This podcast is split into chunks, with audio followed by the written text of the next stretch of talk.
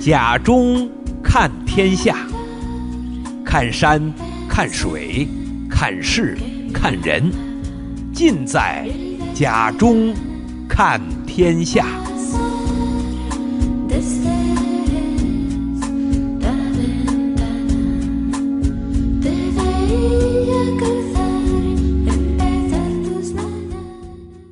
听众朋友，大家好，呃，欢迎来到看天下节目时间啊，我是贾中。啊，那个今年的春节呢，马上就要到了啊。那么在这里呢，提前给大家拜一个早年。那么今天给大家这个聊的题目呢是甜白葡萄酒。那么就是说，呃，葡萄酒的甜型的那类的白葡萄酒。呃，那么题目就是从托卡伊到雷司令，谁是甜白葡萄酒的王者？那么喜甜呢，似乎是人类的一种天性。啊，有人说呢，呃，对甜味的挚爱叫生命不止，寻甜不息。那么甜呢，是一种味觉。啊，人的味觉呢不多，啊，有五种，就是咸、甜、苦、酸、鲜。那么细细看这五种味觉啊，那么突然觉得呢，为什么就是把甜和幸福与浪漫呢能够连在一起？那么我们都知道，这个舌头呢，这个感是有感有味有味蕾有感知的啊。那么不同部位的感知呢，啊是不同的。那么舌尖的部位呢，大概就是能感觉到甜的这种味蕾。那么为什么就很多的朋友呢，在吃雪糕的时候呢，就喜欢呢舔着吃？啊，目的呢就是要让这个舌尖呢，啊充分感受到这个甜味的这个这个感觉。那么，其实对于葡萄酒来说呢，这个初入宅门的朋友呢，或是一些女性朋友呢，那么大家都喜欢这个甜型的葡萄酒。呃，也就是说，一般人来说呢，刚开始喝葡萄酒的时候呢，常常会喜欢喝甜白葡萄酒。那么此时呢，我忽然想起了茶。那么似乎和喝葡萄酒一样。那么开始的时候呢，啊、人们一般喜欢喝一些清淡、香气浓郁的茶，比如说茉莉花茶啦，啊、白茶啦。啊，等等，而随着对这个茶的认知的加深，就会喜欢一些呃苦涩的茶啊，比如说是绿茶了、乌龙茶呢，啊普洱茶呀，啊等等，啊这个叫苦尽甘来啊。我们或许需要一些时间呢，去适应、去喜好某一种类型的这种葡萄酒，但是呢，对于甜葡萄酒呢，啊确实有一种本能的的好感，就如同茶一般。啊，其实我是葡萄酒的门外汉，我对葡萄酒呢确实是啊、这个了解的甚少，呃，那么这次呢去这个欧洲走了一圈，那么特别感受了一下甜葡萄酒，因此呢，呃，才觉得呢甜葡萄酒呢似乎啊、让我们应该去多多的去了解。那么在市场上呢，这个甜白葡萄酒呢比甜红葡萄酒呢常见。啊、当一个人说他要买这个甜葡萄酒的时候呢，一般呢是指买甜白葡萄酒啊。那么，这个在葡萄酒的世界里，甜与甘的相对的是一个概念啊。葡萄酒呢，按照残留糖分的含量，可以分成干型、半干型、甜型啊和这个半甜型啊。那么其实呢，它是指它的这个含糖量。你比如说是这个甜型的葡萄酒的含糖量呢，在每升呢要达到了四十五克以上，那么干型呢大概在四克以下啊，这就是它们的之间的区别。呃，甜白葡萄酒呢是指白葡萄品种酿造的这种啊，这个发酵所得到的啊这种葡萄酒啊，那么根据不同的标准呢，那么这个。葡萄酒呢，啊，可以根据这个具体的含糖量呢，来确定它的一些相应的一些标准啊。那么甜白葡萄酒甜味呢，呃，究竟从哪里来的呢？那么，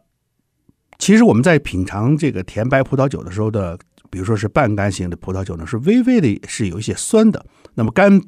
干呃干型葡萄酒呢，呃，确实是是有一些酸性的啊。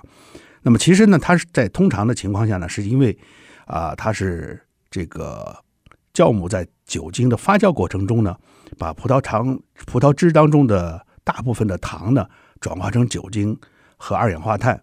啊，那么因而酿出的多为这个残糖含量极低，甚至接近于零的，属于就是干型的这个啊葡萄酒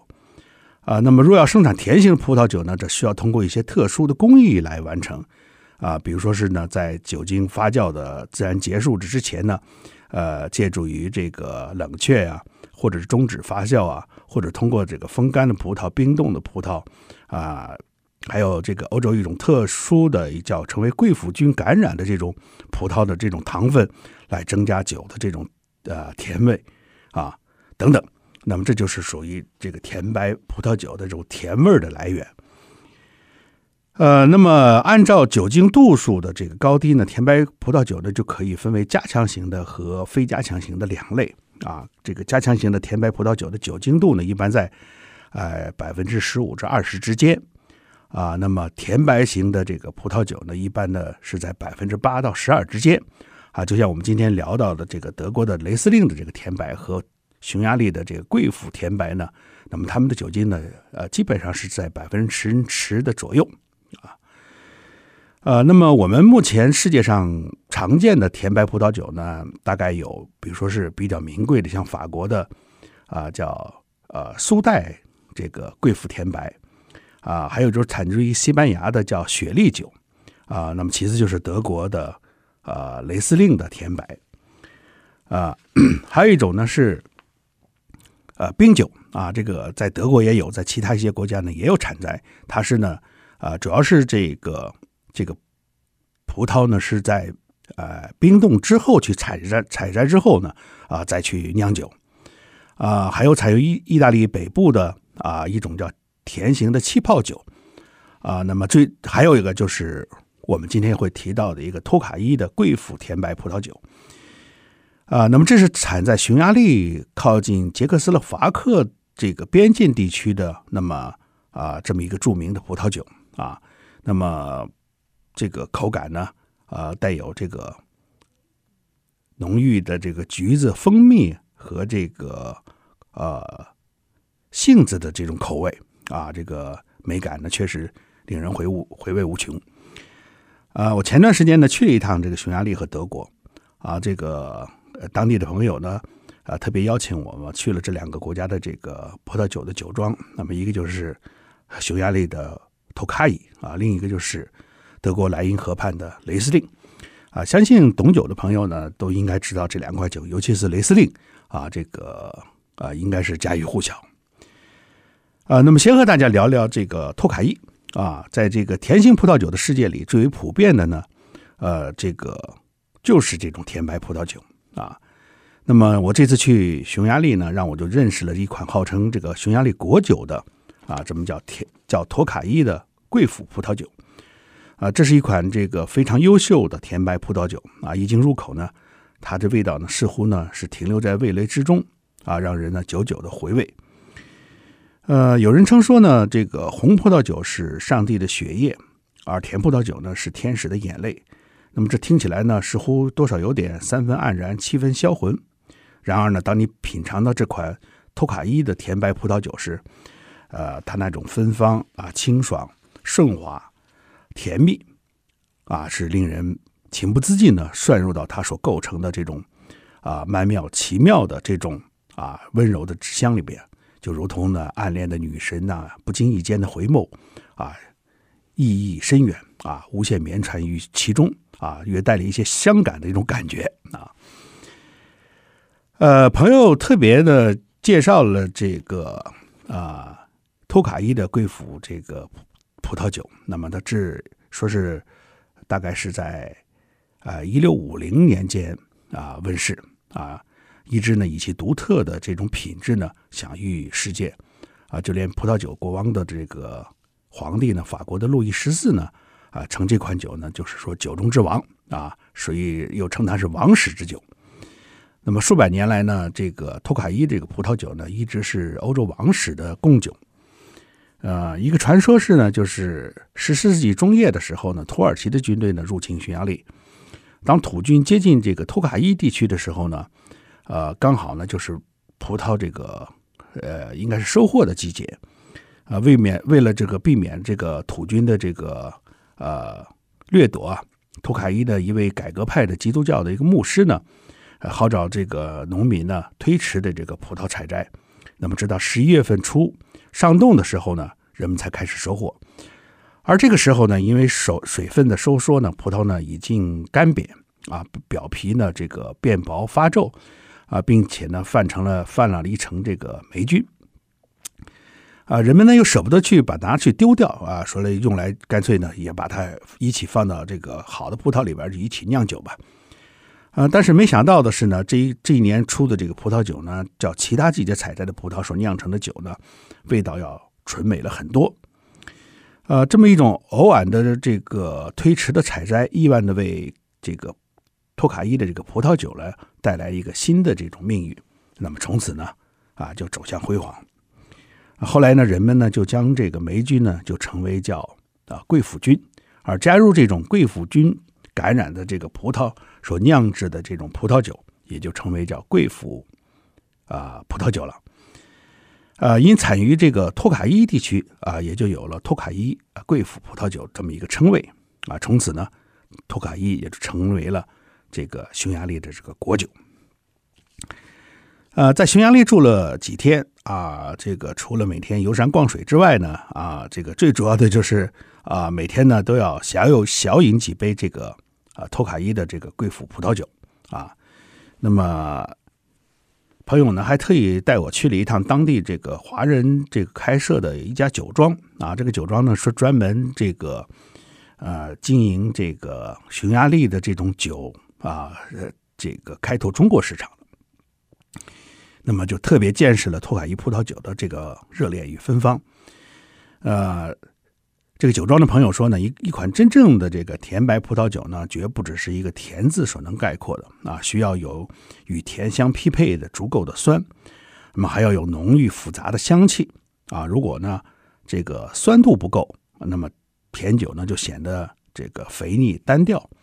而如果这个果香平淡的话呢，只会给人一种低劣或者是庸俗的感觉。因此呢，这个高质量的甜葡萄酒呢，是甜酸。啊，与香气的完美的契合啊，是复杂气息当中的一种平衡啊，是一种自然的流露。那么就如同这个璞玉一般呢啊，虽然天生丽质，但是呢，你必须要经过酿酒师的这个啊精雕细琢啊，那才能成为的精世之作。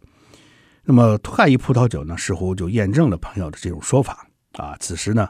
这个朋友呢，神秘的拿出一瓶这个托卡伊葡萄酒，倒入杯中。你细细的观看呢，那么诱人的是一种金色的液体啊，让人呢迫不及待的想去呃探索一下究竟啊。出嗅呢，呃，香气是一种淡淡的嘛，类似于甜水的这种味道啊。这个随着酒杯的这个呃晃动啊，这个挂杯呢非常的饱满啊，呃，一股成熟的水果的这个味道呢，逐渐呢啊显现出来。呃，入口品尝呢，感到的是一种 清爽的这种甘甜，呃，犹如就喝了一口这种蜂蜜的感觉，但是呢，又不完全像蜂蜜。那朋友介绍呢，这个酒呢是叫六框的，我听了有些好奇啊、就是朋友说是啊、这个几框呢是一个大家说面对托卡伊的时候呢，常常会啊、有的问题。首先呢，几框的问题呢，只适合于托卡伊啊，这个阿苏贵腐葡萄酒啊，就是托卡伊的这种，呃，加入这个几框的酒呢，都称为叫阿苏啊葡萄酒。这个托卡伊阿苏贵腐葡萄酒呢，这个酿造呢比较特别啊，那么是先先用这个成熟的葡萄呢啊，这个酿造出这个托卡伊基酒，然后呢，再将经这个贵腐菌感染的这个葡萄呢啊。也就是当地人称为叫阿苏葡萄呢，啊，这个放入基酒中呢，进行这个啊沁渍啊，大概有十到六十个小时啊，那么让它去充分的发酵，呃，发酵完成之后呢，呃，再进行这个压榨，将这个酒液呢转至橡木桶中陈化，那么加入阿苏的这个葡萄的量就决定了葡萄酒的最后的这甜度。啊，这个托卡伊葡萄酒的瓶子上呢，会有一个标识啊，上面有有有一个数字啊，是这个数字是从三啊到六的数字。啊，后面的文字是有一个叫啊普多尼奥斯啊，意思就是框的意思啊。那么这个其实呢，就是点定了这个葡萄酒的含糖量啊，具体的糖度分别为。三框呢是每升啊六十克，啊四框呢是九十克，啊这个五框呢是一百二十克，六框呢就是一百五十克啊，啊瓶子上都都都有这个酿造的年份啊，当然是年份越久越贵啊。那么这个瓶装上市之后呢，若这个酒的标识的甜度度如果是六的话呢，也就是通常我们说的啊就是六矿。那么就表示这款酒这个每公升的含糖量呢，至少呢在一百五十克啊以上。呃，朋友说呢，这个托卡伊阿舒贵腐葡萄酒的最低的这陈放年限呢，啊必须是三年，也就是两年的木桶陈放加一年的瓶内熟成。所以呢，从一筐到六筐，筐数越多，酒变越甜。而真正的贵腐酒呢，年份越高，那么口感也就越好。那么经过三年的陈放呢，啊，酒的颜色呢，啊，开始呢呈现出棕色，啊，芬芳的果味呢正在消失，而甜蜜的这个蜜糖的香味呢，那么逐渐加深，啊，入口之后呢，却是这种是蜜糖般的一种香甜，啊，加之隐隐约约的有这种果香的香味儿，嗯，其实呢，你这个一口之后呢，已经感受到了它作为这种世界上这个啊。这种精华的、这个优秀的葡萄酒所最浓郁的那种震撼力啊，呃，这个芬芳的气味呢，完全的让你嗅不到酒精的这种味道啊，就是非常的顺滑啊，这就是啊贵腐葡萄酒的精华所在，确实令人回味回味无穷啊。呃，你不觉得是在喝酒啊？确实很醉人啊。其实这就是呃贵腐葡萄酒的这个呃魅力啊。呃，让你容易呢不知不觉呢坠入其中。朋友说呢，这个六筐呢已经是贵腐葡萄酒这个甜度最高的一款了。那么超过十年的这个六筐的贵腐葡萄酒，在当地的每瓶的价值呢啊超过了四千欧元啊和四百欧元啊。和世界上许多这个美酒一样，托卡伊的名字呢从很早开始呢就和许多的名人呢就联系起来了。啊，你比如说这个著名的奥匈帝国的皇帝啊，这个呃弗朗西斯约瑟夫啊，就也就是茜茜公主的丈夫吧，啊，每年呢他都从匈牙利呢啊给这个英国的维多利亚女王的在生日的时候呢送上十二瓶的这个托卡伊的葡萄酒。呃，据说呢，当年的茜茜公主这个嫁给这个约瑟夫之后呢，不太受这个婆婆的待见啊，这个苦闷之余呢。每天呢，就喝上一杯托卡伊，啊，就成为他的一种啊精神的寄托。那么也确实想来想去呢，这个啊苦涩之苦的这种人生呢，每每令人感觉熬不下去的时候呢，一杯芬芳甜美的这个啊白葡萄酒呢，啊似乎可以拯救饥渴的灵魂啊。啊，那么在俄国呢，这个托卡伊呢还是彼得大帝的挚爱。那么彼得大帝呢，甚至派军队呢。啊，在托卡伊地区呢，去守护，以保证呢托卡伊的美酒呢可以呢持续的供应给他们。啊，路易十五呢，啊普鲁士国王呢，都争抢这个优秀年份的托卡伊的这个啊葡萄酒收藏。啊，据说呢是是用它来招待大文豪伏尔泰和大仲马的。啊，此外呢，托卡伊呢还受到无数伟大的音乐家和作家的赞美，其中就包括像贝多芬啦、李斯特了、舒伯特了、海顿和歌德等等。伏尔泰呢，就曾经给予托卡伊的赞美，就是托卡伊是激发我大脑的每一根神经啊，点燃智慧的火花和幽默的灵感啊！你看看人家这个葡萄，这个葡萄酒呢，能激发出一种灵感啊！这个，我想有写作的朋友呢啊，可以试一试啊。呃，可惜呢，这个。和许多世界上美好的事物一样了，政治制度对葡萄牙的这种呃，这个匈牙利的这种葡萄酒的影响也是巨大的啊。这个中间的一段的国家改制对葡萄酒的影响呢非常的大啊，使得这个葡萄酒呢，啊、呃，这个质量呢大打折扣。那么现在呢，啊，朋友介绍呢，说是这个匈牙利的国家现在的这个土地的改革呢，啊，已经完成啊，这个很多的这种呃，拥有这个祖传这个是这个留下的这种手工酿酒的这种啊这种啊技巧呢，得以这个啊传承啊，所以说呢，现在呢，很多的一些不同的这种啊波托卡伊的这种葡萄酒呢，啊，也在推出啊，啊，古人说呢。金风玉露一相逢，便胜却人间无数。啊，那么此时用来形容托卡伊呢，啊，并不为过。啊，这种感受大概就是在经历了匈牙利山山水水之后，啊，才能有所感悟。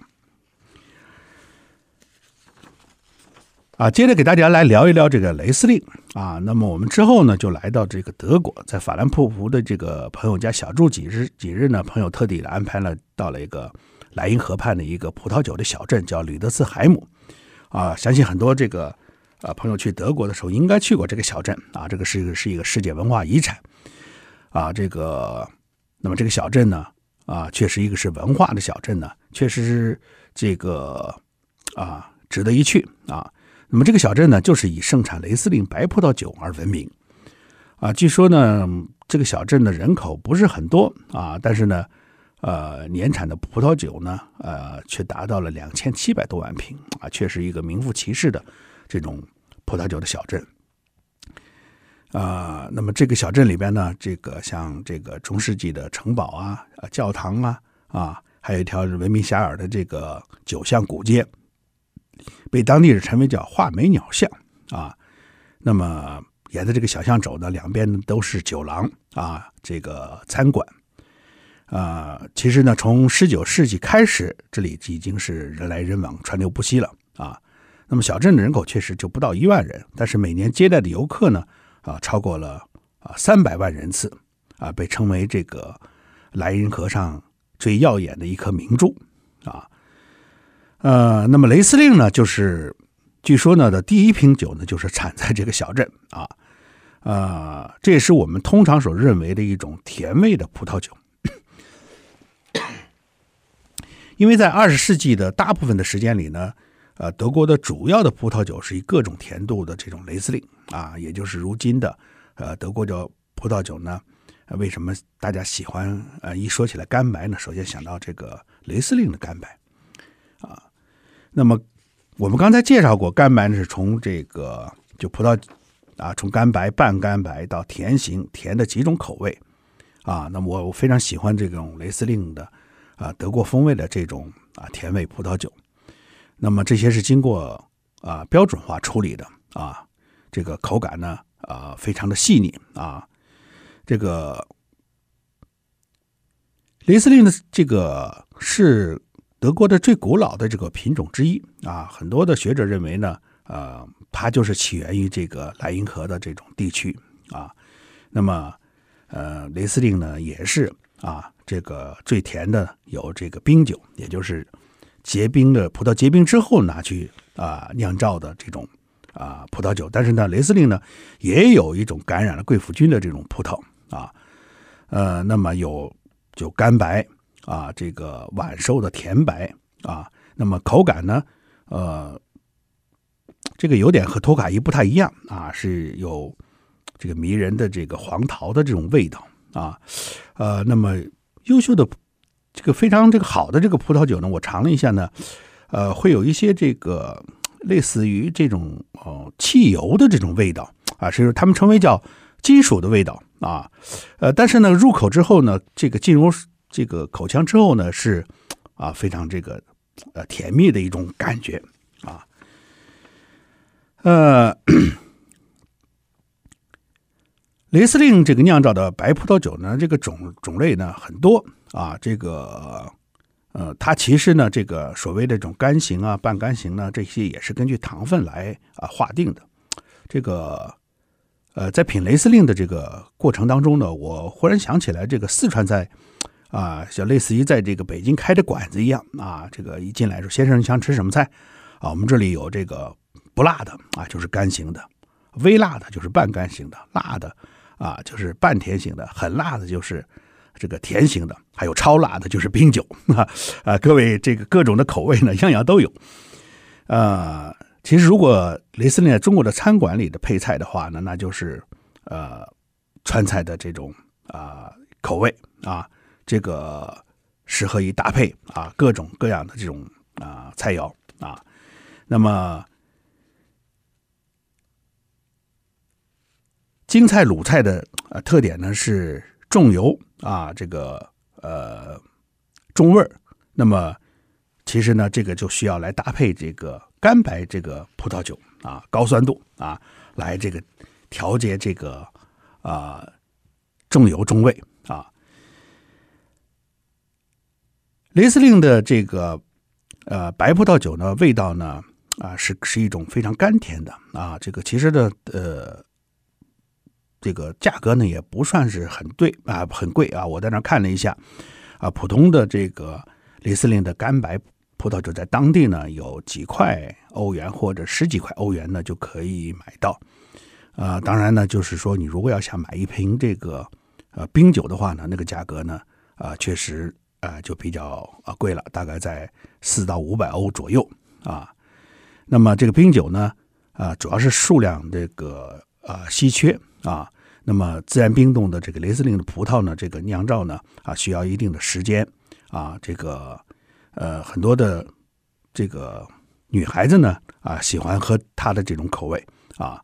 因此呢，我说你要如果想约哪个姑娘吃饭的时候呢，建议你带瓶冰酒去啊，这个甜呢会让人产生一种啊愉悦感啊。呃，在德国生产的这个葡萄酒呢，十有八九是雷司令啊，至今的雷司令呢啊一直是德国葡萄酒的一个代表啊，而坐在。坐落在这个吕德斯海姆的这个小镇呢，莱茵河畔的这个啊葡萄酒小镇啊，这这成了这个啊德国葡萄酒的一种代表啊。呃，傍晚呢，我们来到了这个葡萄园的这个山顶啊，向下俯瞰啊，这个葡萄园呢近在眼前啊，这个莱茵河呢啊就在这个啊眼前呢流过啊，很壮美，如同一幅油画啊。这个葡萄园呢，时隐时散呢，啊，还在藏在朦胧的雨雾之中啊，风景如画的这个村庄呢，掩映在这个葡萄园啊之内，在教堂和城堡的这个周围呢，鲜花点缀的这个啊房间呀、酒窖啊，雨雾呢，给这个小镇呢，镀上了一层神秘与浪漫，更觉得这种温柔。晚风呢，轻柔着葡萄酒的这种香醇，小镇呢，沉醉在葡萄酒的甜梦里。游人呢，沉醉他的怀里啊，聆听着一个古老的关于啊雷司令的故事啊，走过了匈牙利，尝过了德意志啊，品过了托卡伊，喝过了雷司令。那么究竟谁是甜白葡萄酒的王者呢？我也无无法呢一时呢论起啊。我们亲爱的朋友有机会呢啊，您有如果去德国啊，或者去匈牙利，那您就亲自去品尝一下，或许在当地的。山水人士之间呢，会有您的论断。好，时间关系，我们今天的节目呢就到此为止啊。那么祝大家啊，这个春节愉快。我们下次节目时间再见，谢谢。